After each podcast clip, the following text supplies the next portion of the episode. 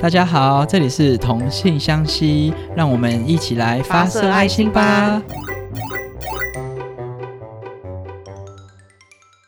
Hello，大家好，我是 Tay。在开始今天的节目之前呢，先来小小碎嘴一下。就之前其实已经有录了一些存档，本来预计是礼拜三上线，但是因为种种原因，那些存档就没有办法用，所以我就得就是赶快再录一个新的，然后赶快趁着年假前剪剪完这个音档。但没想到我录完再剪的时候呢，就剪到一半，剪到一半，他电脑就突然就那个音档就不见了，我就找不到那个音档，然后我就是因为还刚熟悉这个软体，我就是没有进行备份这个动作，现在真的是。非常后悔。总之，我在 连假前的那个晚上，就是剪到半夜两点，然后发现音档全部不见。我当下真的是万念俱灰，然后我又没有办法，就是 重录，然后再剪，就觉得哦，好累，好累哦。那我就想说，好，那就放 放弃了这一这一次的上线，真的是非常的抱歉哈。那今天上线应该有一些特别的意义啦。那那这个意义呢，就等到我今天分享完今天的内容之后再提吧。今天的题目呢是想要分享一下 Tete 本人的校园生活。之所以会想要聊这个题目，是因为我有一个同事，她是一名女同志。然后先说我没有帮她出柜，我已经有取得她的同意，就是可以阐述这些事迹这样。那另外补充说明一下，她是那种外形比较青春短发，然后比较阳刚的类型。我就问他说：“哎，你在？”学生时期就是这个外形嘛？他说对啊。我说嗯，可是我看很多那种戏剧，就是通常这种类型的人在校园里面都会是，如果不是很受欢迎，就是至少会被人家知道的那种人。然后我就说，哎，那你是那种在学校里面算风靡的类型吗？结果没啊，他就一脸嚣张的看着我说，对啊，我是风云人物啊，怎么了吗？然后想说嚣张个屁呀，就想说嗯，他。怎么？他的校园生活跟我的校园生活好像大相径庭。就是我本人的学生时期是差点被霸凌的那种遭遇。一样的统治身份，是因为性别吗？还是因为我本人比较讨人厌的关系，导致成就是他确实他是校园里面的风云人物，可是我却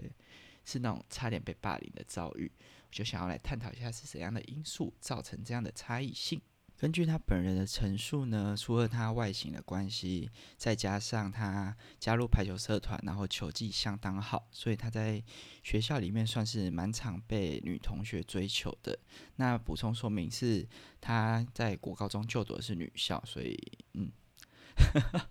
就是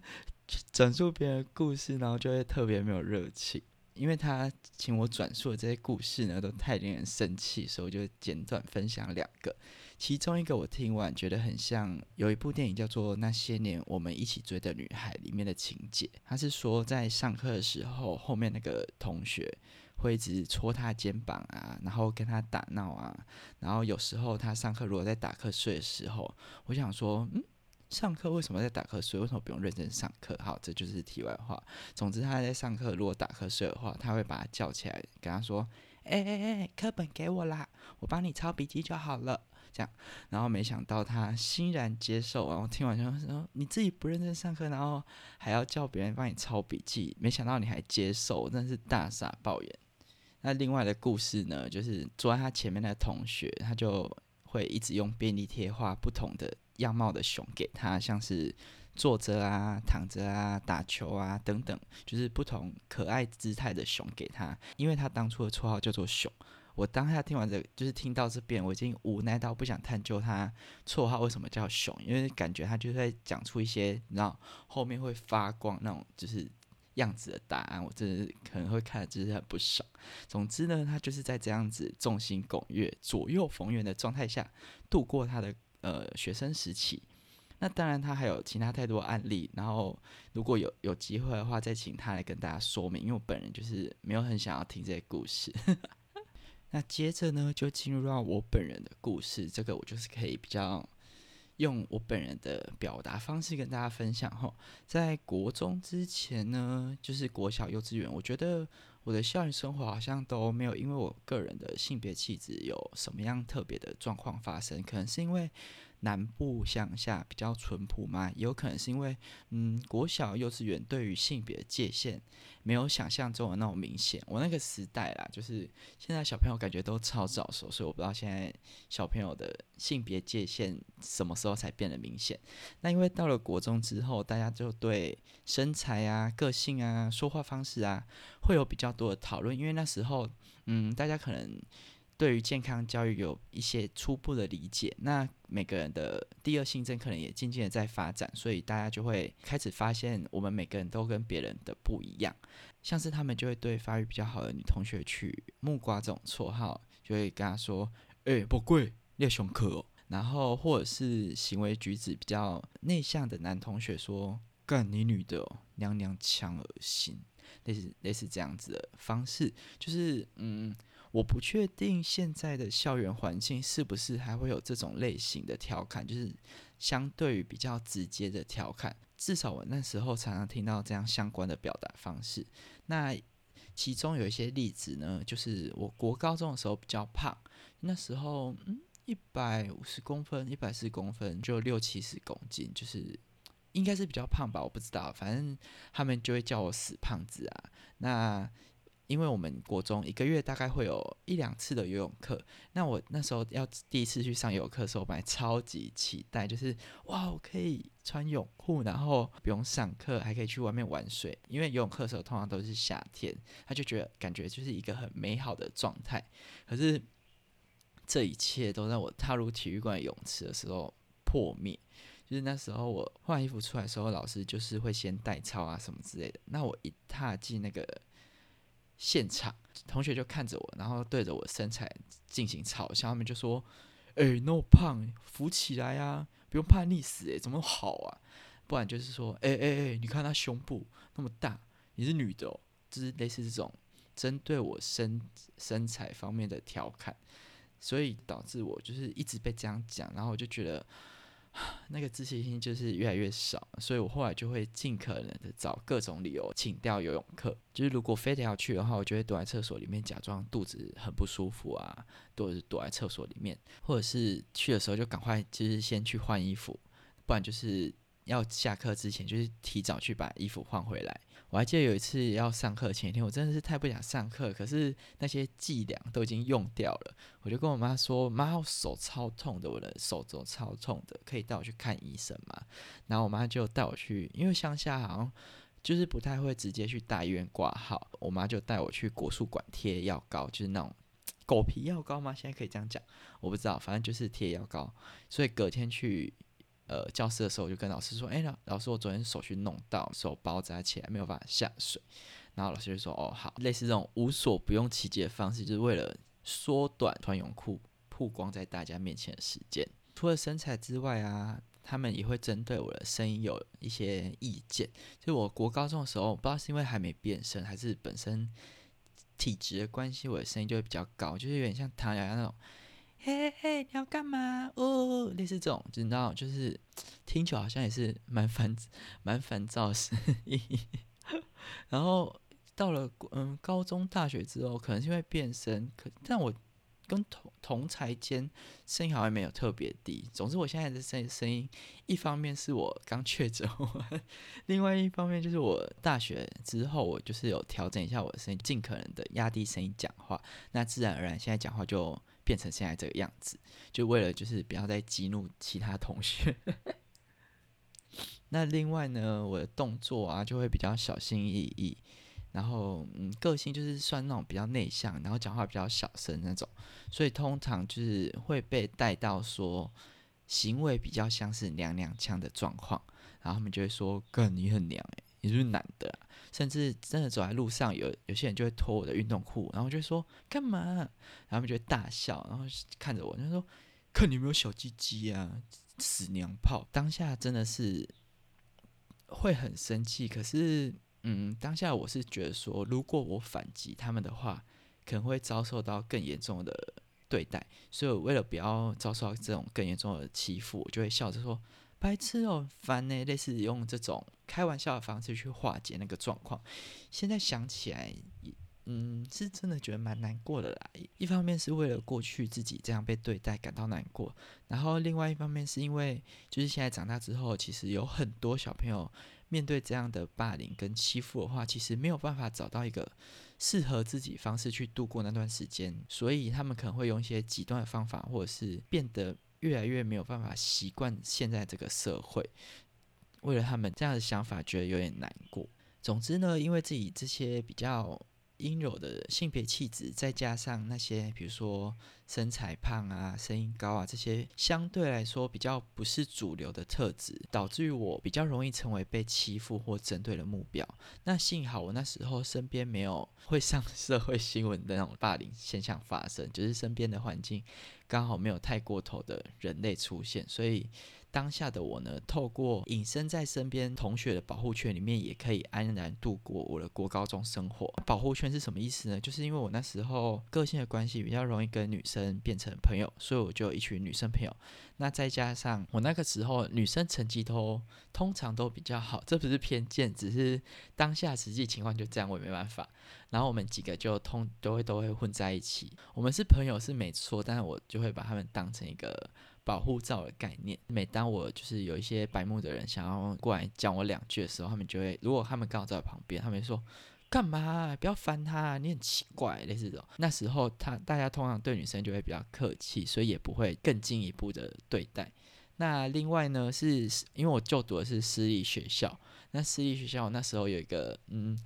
我们那时候排座位方式是看段考的成绩，就是这一次段考完呢，就可以选下一次学期的座位。因为我不是有一群女生朋友嘛，那再加上我们刚好成绩都比较好。那另外呢，A K A 我们又是不同科目的小老师，像我那时候是担任自然小老师，所以就形成了一个小老师战队。我们在选位置的时候，就会都选在一起，然后坐在中间，变成一个九宫格，完全就是一个。正式展开了的样子。那我们其中有一个女生朋友呢，她当时交了一个男朋友，然后他是一个学长，所以他们中午吃饭的时间就是会在教室外面的窗台约会啊聊天。那如果断考的时候，我那个女生朋友也会在窗台那边教她男朋友数学。那如果有几次我刚好路过没事的话，我也会顺势教他几个题目。就因为这个关系呢，那其他年级的人就通常不会太主动来烦我，因为我就是有学长。这个后盾，现在想起来很像那种偶像剧的女二诶，就是隐身在男女主角旁边，然后你知道有时候还会捅到那种讨人厌的女二角色，所以我算是国中的时候就蛮懂得在夹缝中生存。那到了高中的时候，因为我是直升，所以已经有夹带一些本身的实力到高中里面。那我面对的处境呢，又比国中再舒适一点点。另外加上私立学，其实乡下私立学校升学压力比较大。那在学校里面，通常就会自己做自己的事情，自己念自己的书，不会一直找别人麻烦。所以言语上跟肢体上的调侃跟针对，就比国中相比之下少了非常多。那我的高中就是算是比较平静的度过，只是偶尔会有那种言语上的小调侃。因为我国中已经看过大风大浪，所以现在看到那些，就是我还可以自己消化，或者是用一些开玩笑的方式带过。那因为没有什么特别要分享的，那我就来分享一下。当初我跟我两三个好朋友一起玩线上游戏的故事。当初我们有三个朋友，就是加上我的话，就是两男一女，那比较要好。平常就会一起追动漫的新番，我们甚至会说礼拜二出哪几部，礼拜四出哪几部，然后隔天就会开始讨论。哇，你知道前一天那个男主角怎样怎样，那个女主角怎样怎样？或者是我们就会找当下线上游戏组队一起玩，一起去打副本那种。我的战友们，你有没有听到吗？当下 情绪情绪转换也太快了吧！当下有一些我们玩的游戏，他不知道为什么他们的职业会绑定性别，像是坦克或者是斗士这种角色。只能选男生，那捕师跟法师这种角色就会是女生，就是不能选的。你选这个职业就只能是这个性别。当初的配置是我那个朋友一个男生一个女生，他们选了一个坦克一个斗士，因为他们喜欢这样子的攻击方式。那我就选捕师，就是可以在后面当类似支援的角色，平常就可以揪团打一些简单的副本啊，解一些简单的任务，就是我们三个人组成一个团队就可以了。平常我们三个一起出动其实还好，可是有因为有些任务是个别职业任务，就是通常是要一群捕师或一群斗士去解的，属于自己职业别的任务。那另外还有一些大的副本，就是很需要比较多人一起才能把王打死之类的，所以就会跟其他网友一起搭配。那因为我是捕师啊，那捕师通常就是施完法之后，就其实比较不会怕被攻击到，那我就会打打那种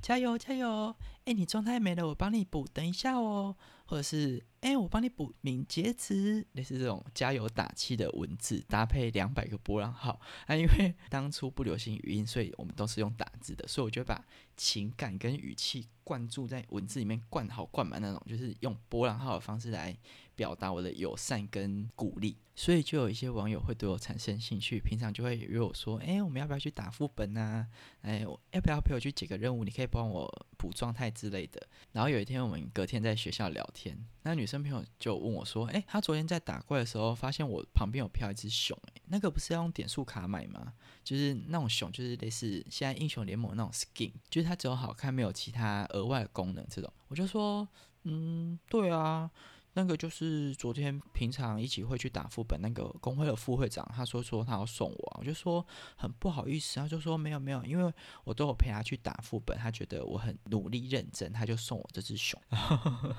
我那个女生朋友就超不爽，她就是那种后面挂满五百条黑线，然后看着我就跟我说，把你那个欠揍脸给我收起来，然后嘴巴好好的讲话，不然就被我打。然后他还说我要去跟副会长讲，你根本就是一个男的。我说你很烦呢，这样我要怎么就是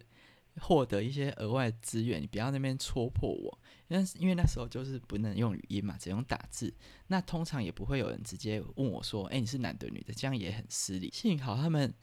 比较不会约现实要见面，不然就是立刻会被识破，可能会被痛打一顿之类。总之呢，现在回想起来，我在校园里面拥有的这些特质。都是比较容易被针对的特质，也是应该是说不符合当初社会主流的特质，像是身材比较胖啊，声音比较高啊，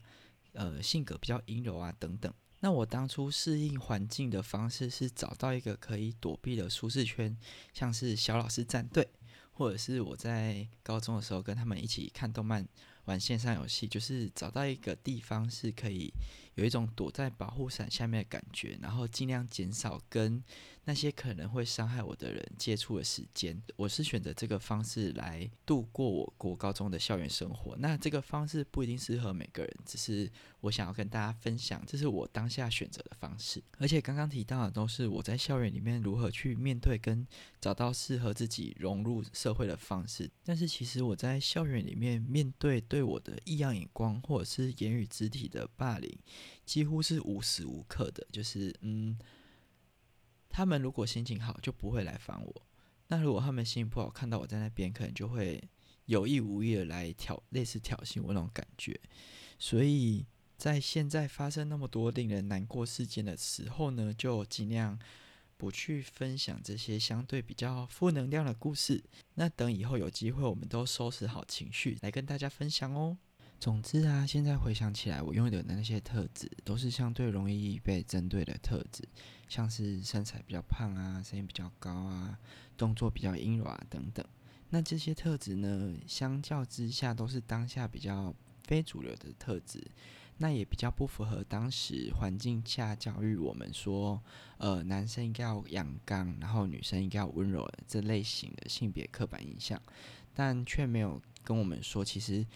性别气质有很多种，那每一种的特质都是很独特的，而且都是很需要被尊重的。导致不了解这件事情的人就会产生害怕，不管是对自己的害怕，或是对别人的害怕。那基于害怕跟不理解，就会产生偏见跟歧视，那进而会去排斥这样的特质。那有些人会选择远离或漠视，有些比较激进的人可能就会选择动口动手去欺负啊、针对、霸凌等等。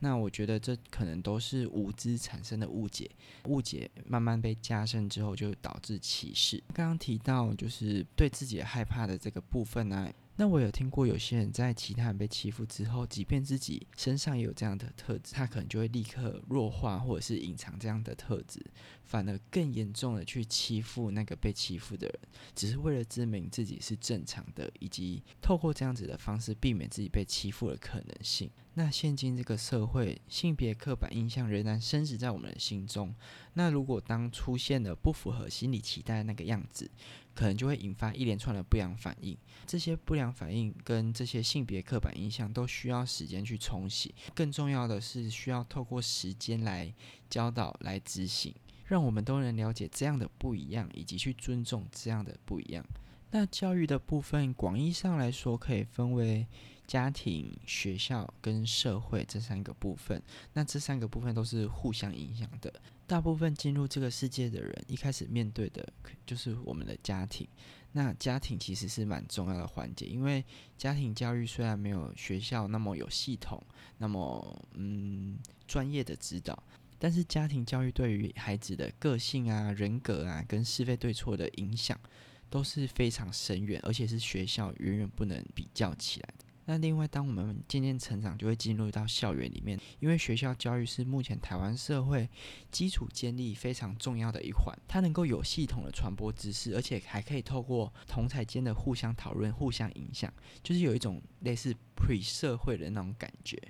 那除了学校跟家庭教育之外，社会教育的养成也是相当重要的。因为现在其实资讯都蓬勃的发展，以及网络世界的普及，除了家庭跟在学校上课之外，其实很大部分的资讯来源都是自己。就是去跟其他人相处，或者是在社区里面相处。整个社会要给一个小孩子怎样的价值观，跟怎样的社会环境，都是社会教育很重要的一环。除了刚刚提到的家庭教育、学校教育跟社会教育之外，另外一个非常非常非常重要的就是自我教育。自己获得了那么多的资讯之后，要怎么去吸收跟理解这些资讯，转化成自己对待事物的看法和价值观？那这也就是造就了自己想要变成。怎样的一个人，以及规范自己要怎么样去走接下来的路，实践怎样的目标？那这边就可以举一个例子，就是之前台大经济系他们在选系学会的正正副会长的选举公报里面，就提到了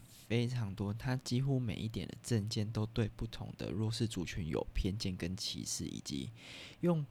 嘲讽的方式来表达他们对这个社会的看法。像是第二点，他们就提到了。LGBTQ 与狗不得在会办里面打传说对决，显而易见的，他们就是在歧视同志族群。哎，但是就是我没有在歧视动物学会，就是 应该可以，就是就是我对透过这一条证件，其实可以知道说他们的性平教育是有学过这件事情的，因为他们已经明显的写出 LGBTQ，但是其实正常人。也不是说这样，但是其实一般民众他们只会知道说，哎，有男同志、女同志等等的，并不会知道更多细项的分类。那可见说，他们明确写出这些细项分，代表代表说他们知道了这些资讯，但他们吸收完转化成他们自己对待这个社会的看法，却变成这样子充满歧视的表达方式。他们不可能不知道说这件事情是。歧视，但是他们的价值观却让他们把这样子的表达方式变成一个幽默好笑，所以我觉得说他们的自我教育确实是出了一些问题。那在上述提到的这些内容里面，最可以被规范跟实践的，我觉得是学校教育，因为学校教育就是基本上是一定得进行，以及可以有系统、有规范的去进行。因此，针对同志社群的这个部分，我觉得说提供正确的性平教育，不仅能够对性别平等观念有正面的影响，那也可以透过这样的方式来减少很多对于不同性别气质的位置跟歧视。进而去减少霸凌的现象产生。现在教育部的性别平等全球资讯网上面有很多很多相关的课程跟资讯可以去查阅。那我有上去看一下，它其实不管是内容或者是它的呈现方式，都是蛮可爱、蛮亲民的。那另外，校园里面性平教育的部分才是特别需要被注意的，因为现在有很多不管是挺同或反同的团体，都在角力校园性平教育推广的这个部分。反同的团体，他们也会透过各种方式去影响学校性平教育的课程的内容。那是否能够让小孩受到符合现在这个社会进步价值的课程，除了政府跟学校之外，家长也需要多多留意。因为法规规范了学校必须得上性平教育，但是性平教育的内容它没有强制的规范，那就代表说这样子课程的内容，除了各个团体会去推动自己希望的课程之外，其实家长的反应也会对学校是否采纳这样的课程有相当大的影响。那最后呢，想要简单的跟大家分享一下性平教育发展的脉络。一开始，在一九九六年，教改其实就涵盖了要落实两性平等教育，并且建议成立两性平等教育委员会。那透过这个委员会呢，可以去处理两性平等相关案件，以及去推动两性平等教育等等。那在同年呢，发生了一个事件，它叫做彭婉如事件。彭婉如她是一个台湾的女权运动者，那她毕生呢相当治愈在两性平等教育以及妇女运动上面。那她在一九九六年的十一月三十号，也是去高雄，是为了民进党的妇女参政四分之一保障条款去努力，但她却在当天失踪，而在十二月三号的时候被发现她的遗体。那这个事件的发生呢，也让社会大众非常重视妇女的人身安全。那因此影响到隔年一九九七年，政府呢快速的通过了性骚扰犯罪防治法，里面呢就有规定中小学每学年必须要有四小时以上的性侵害防治教育课程，也包含了两性平等教育。而在同年呢，教育部也成立了两性平等教育委员会。而在两千年，专家学者研拟出两性平等教育法的法案。那在同年发生了叶永志事件。那这个事件呢，是一名叫叶永志的小朋友。那他的性别气质比较阴柔，所以平常可能遭受到同学的异样眼光跟霸凌，包括说他在上厕所的时候会被脱裤子检查是不是男生。那因此造成他。对于上厕所这件事情非常的抗拒，因此他都会选择在一些比较离峰的时间，像是下课前或上课后，或者是他会用教职员的洗手间，而不去用男生的洗手间。那在两千年的四月二十号早上，他被发现倒卧在厕所血泊中，那年仅十五岁。这件事情的发生呢，引发社会大众对于校园性别友善环境的重视。那这个事件发生之后呢，专家学者认为说，其实不是只有两性，是有很多不同性别气质的小朋友需要被重视。那因此呢，也在两千零二年把两性平等教育法更改为性别平等教育法。这个性别平等教育法的草案呢，它在两千零三年的时候完成，那在两千零四年的时候进入立法阶段，也在两千零四年的六月二十五号通过了。因此，在上个礼拜六呢，就是性别平等教育法的施行日哦。那今天呢，简单的分享一下太太的校园生活，主要是分享我是怎么面对这些异样眼光的。那最后也分享到说性平教育的由来以及它的重要性。那最后也希望大家可以好好的，然后嗯，开心的度过自己的校园生活。今天的内容就到这边啦，谢谢大家，大家拜拜。